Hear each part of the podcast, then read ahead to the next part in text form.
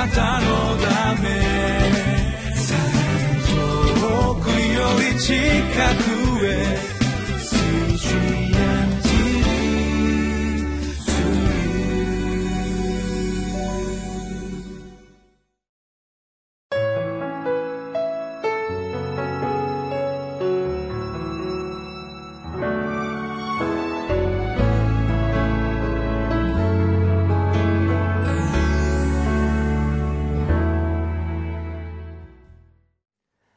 皆さんこんにちは。今日は三箇所3章1節から12節。正義をして行うことが指導者の本分です。というタイトルで分かち合いをさせていただきます。私たちは歴史を学びながらそしてニュースを見ながら一人の指導者のまたその周囲にいる人たちの決定がいかに大切であるかということを感じています。一人の人の決定がまたその決断が多くの人々を生かしまた殺すこともできるということを私たちは見ているからです。それがゆえに神様はイスラエルの指導者たちに対して厳しく警告をされています。その神様の御言葉にまず心の耳を傾けていきましょう。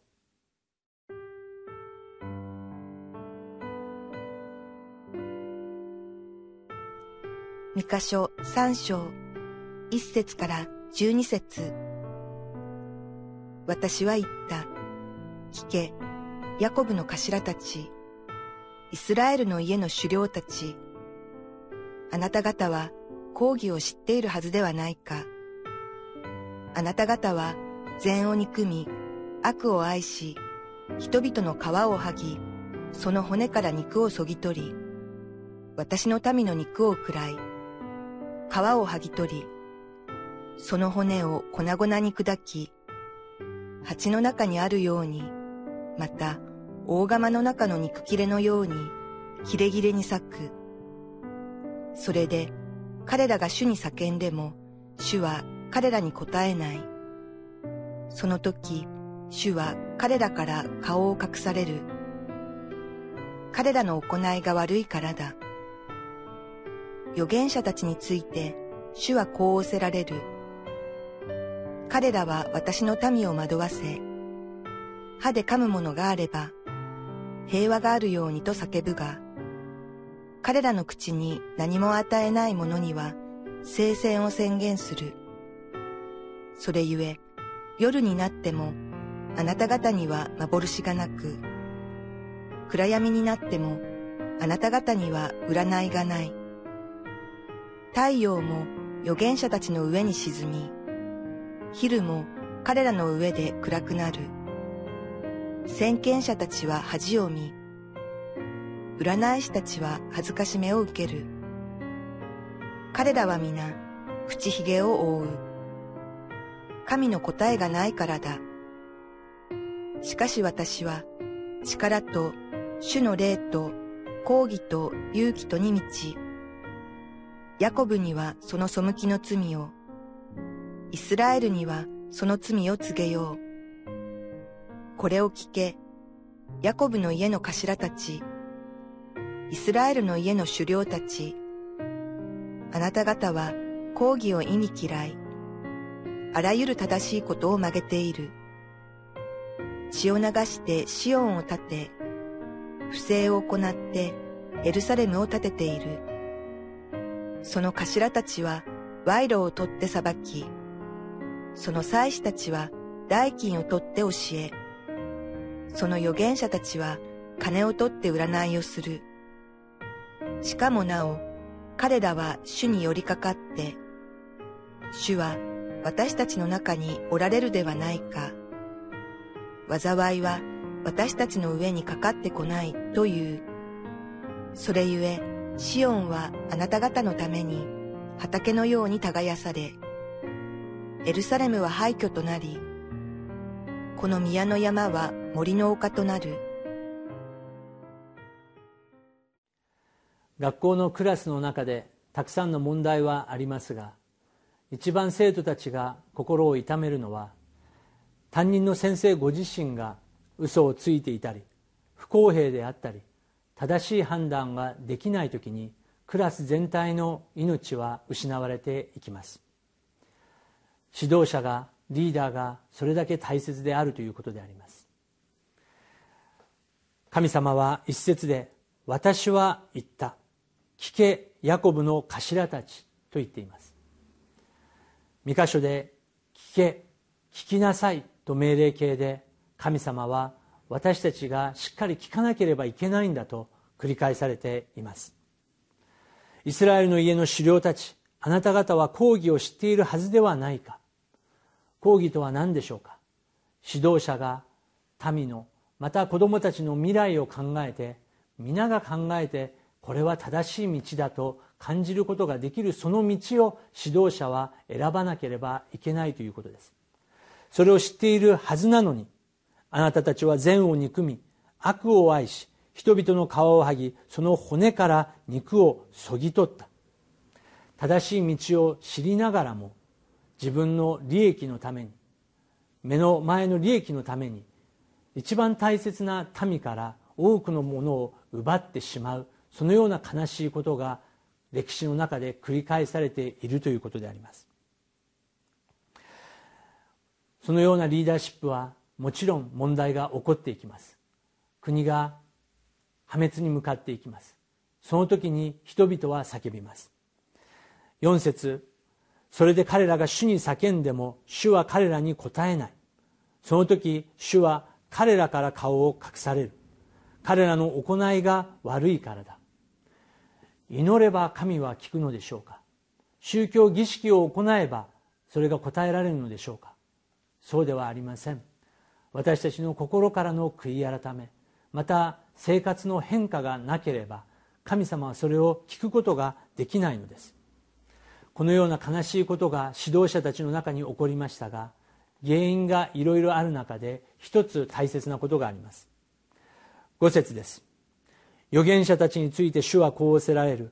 彼らは私の民を惑わせ歯で噛むものがあれば平和があるようにと叫ぶが彼らの口に何も与えない者には聖戦を宣言する。国が滅んでいく中で指導者たちが義を失っていく理由の一つとして神の言葉を授かっている預言者たちが清さを失っていくという問題があります。歯で噛むものがあれがあれば平和があるようにと叫ぶというのは預言者たちさえも何か自分のものに利益があるならば平和があるようにと嘘の予言をし与えられるものが何もないならばそれを蔑むそのような状況が起こったということであります。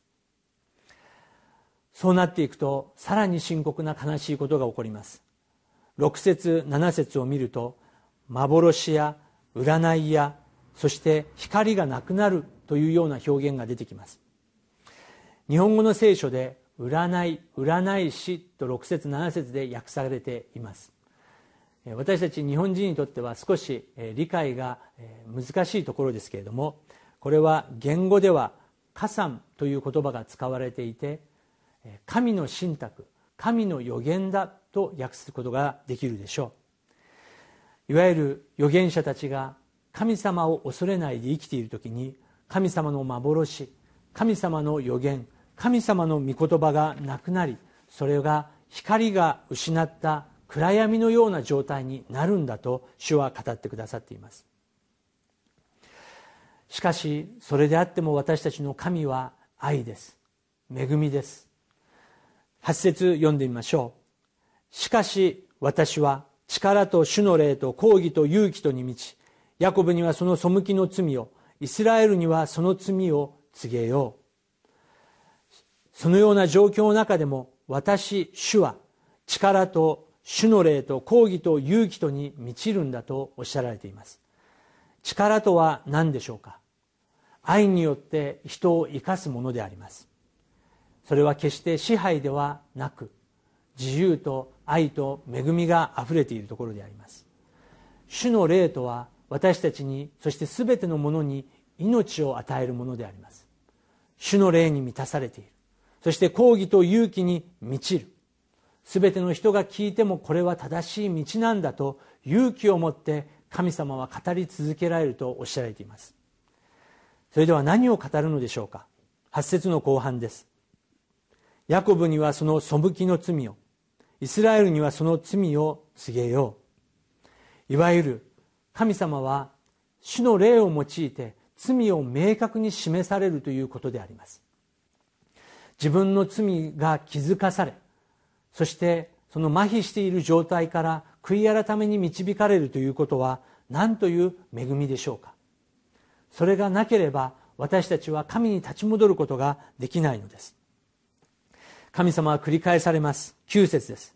これを聞けヤコブの家の頭たちイスラエルの家の首領たち聞きなさいと神様は叫び叫べられます。なぜ抗議を忌み嫌うのか正しいことを曲げるのかとイエス様は神様は語られその中でなぜ血を流してシオンを建てエルサレムを建てているのかと神様は悔い改めを迫られます。また11節からもう一度祭司たちに預言者たちに金を取って占いをしているようなことをするなと主は叫ばれます。11節の後半です。しかもなお彼らは主に寄りかかって主は私たちの中におられるではないか。災いは私たちの上にかかってこないという。主を知りながら主に祈りながら。しかし同時に反対の手で罪を犯している現実があるということです。主は私たちの中におられるではないかとそのように口で賛美を捧げることができるのがそのような深刻な問題を引き起こしているのだと主は語っています。信玄の九章十節に主を恐れることは知恵の始め聖なる方を知ることは悟りである。もちろん神様は愛です。友です。恵みです。しかし同時に神様は聖なる方であるということを覚えましょう。12節それゆえシオンはあなた方のために畑のように輝かされエルサレムは廃墟となりこの宮の山は森の丘となる。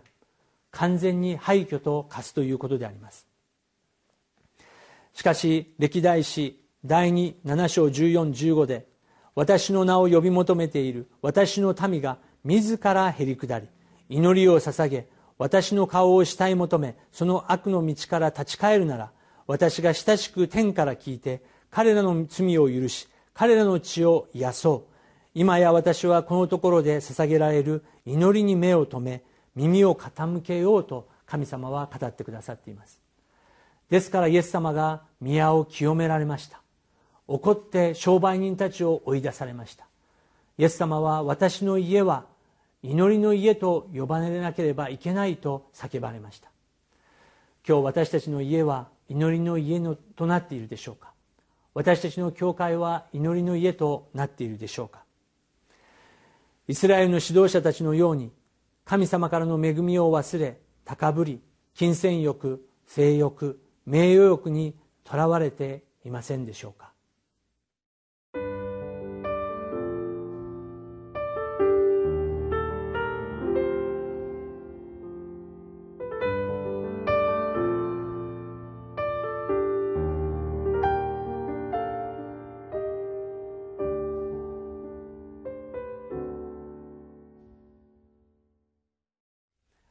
私たちは指導者という言葉を使わないにしろ私たちはいろいろな部分でリーダーであります。